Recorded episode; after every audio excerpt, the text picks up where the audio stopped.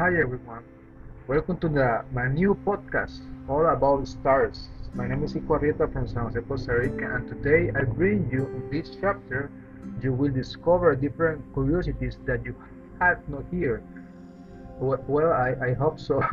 Uh, you have some knowledge of the subject with me, and we can share the passion about space. And uh, let me start a bit. Um, galaxy, the rock stars of the universe. Planets, stars, and galaxies. If you look on the sky on a starry night, you will see thousands and thousands of green points in the sky. With the help of telescopes, if you uh, have one, uh, details can also be seen, for example, where millions of stars come together to form a galaxy, so-called galaxy clusters. A kind of comics community of fate could also be the depth. It seems familiar to you or what you are listening go?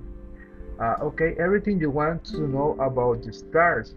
Uh, the stars are luminous balls of gas help ancient explorers navigate to seas and help uh, scientists navigate the universe uh, all the day. If if we are softly sung, little star, where are you? Little star, where are you? You remember that? We could look a, a baby to sleep, but uh, beyond the limit of the Earth atmosphere, these words are not very uh, precise. A correct interpretation, although uh, less recent, would be uh, giant gas ball. Stars are a giant celestial uh, bodies composed uh, primarily of hydrogen and helium, uh, two different kinds of uh, metal that produce light and heat from their uh, swirling nuclear meltdowns. apart from the sun, all the points of light that we see in the sky are lighting years from Earth.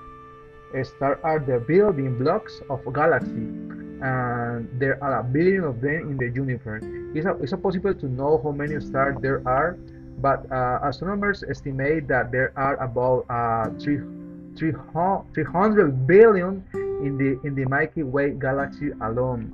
And you uh, imagine that is amazing uh, if you uh, if you uh, see in the, in, in the sky in one night all that kind of different uh, uh, stars around our uh, Earth. Uh, okay, uh, let me tell you something about the stars. You will love them very much. Uh, let me let, let, let, me explain you 11 curiosities of the star that you probably don't know, don't know. Well, all know that stars are out of the world these small luminous points that do the night sky fascinate uh, in the civilization and continue to do so to this day. If as a child you saw the song Little Star, Little Star, where are you? Little Star, where are you? Today we tell you stop looking because here you will find um, 11 curiosities about these uh, brilliant celestial uh, bodies. The number one uh, is uh, there are different types of stars. Not all stars are like the sun. In fact, astronomers astronomer have uh, identified up to uh, 12 different kinds of stars uh, named with a letter. Depending on the star, uh, astronomers uh, put the name different stars or letters or words. For example, O, B, A, F, G, K, M, R, N, P, and Y. There are also groups of stars that our ancestors called constellation stars are classified according to their temperature, color, or, or brightness. For example, star rate R and T and Y are cooler than others, O and B. Uh, it, it, it depends the it of the uh, different uh, stars you call with the words or you put a letter. All the stars we see in the sky are bigger and, uh, uh and brighter than the sun. If you chose uh, any star in the sky and traveled to same distance from the sun as we are, you would discover that from the point the sun is not visible. Therefore, the reason we can see sun stars from Earth is because they are much brighter and larger than our sun. Most stars travel in groups. This uh, curiosity is important. Uh, that uh, did you know that stars have friends? Unlikely, unlikely many of us, some stars prefer to travel a family through the universe. This type of star is known as a binary, where two or more stars share the same center of, uh, uh, of uh, gravity. Can you imagine waking up in the morning? It's, it's, a, it's, a, it's a question for you.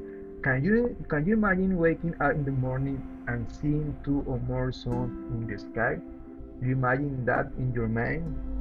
Take a minute and um, I don't know and put the essence in your mind and imagine in the morning.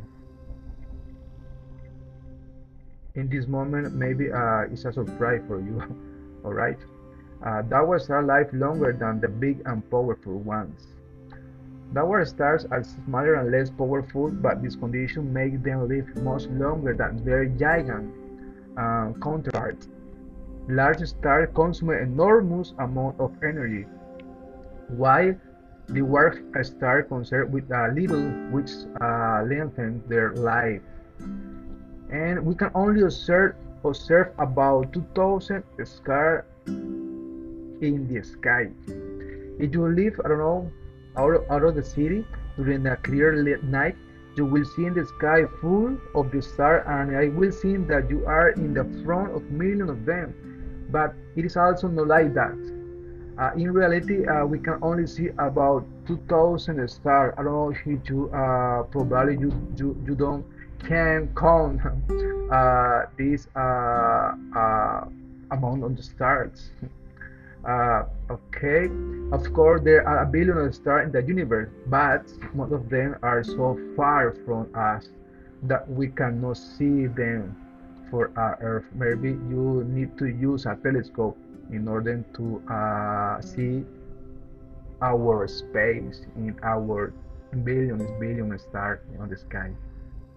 Uh, all the stars are made with the same component also there are stars of different types of size uh, i don't know of size of element or different kind of metal uh, are made up on the same uh, elements stars are made of uh, interstellar gas hydrants. when these clouds begin a rotating movement a small mass begin to form that grow more and more the more mass uh, in order to uh, um, made different uh, kind of star in our sky. Our sun is a dark stars. We all know that the sun is stars, and we think that if, if uh, there was a constant for the biggest and most powerful star, or so we we are sorry to disappoint to you, but the sun is much smaller than most of the stars in the universe. Do you know that information in fact, it is considered a dark star, which tend to live longer but are less powerful than a regular star. Um, it would take a 70 million years to travel to, to the nearest star. The nearest star is, uh, I don't know, 4.2 light years away. Uh, that is, if you travel in the spend a lot of it and you need to spend a lot of money and you will be there in just over four years but if you travel in our faster spacecraft it would take uh, 70 million years to get there hey, if you uh, this money hey take the, the spacecraft and spend a lot of money in order to know uh, uh, different kinds of, of the star in our space but you spend a lot of money uh, when we look at the star, we see the past. That's right, uh, due to the speed and which light travel. Everything we observe in the space appear before us. I did in the past, for example, um, if we look at Alpha Centauri, we see a close star to the sun. To imagine that, Swiss took more than four years to reach Earth. So we are looking at Alpha Centauri from four years ago uh, okay, my friend. Thank you uh, for this join us. Uh, please To learn more about the stars, continue reading our blog articles, and I invite you to join my channel and tell us about your experience uh, with the space. No, and remember, uh, my name is Ico Arrieta from Costa Rica, and thank you for uh, joining my podcast. See you in the next uh, chapter. Uh, have a good one, and bye bye.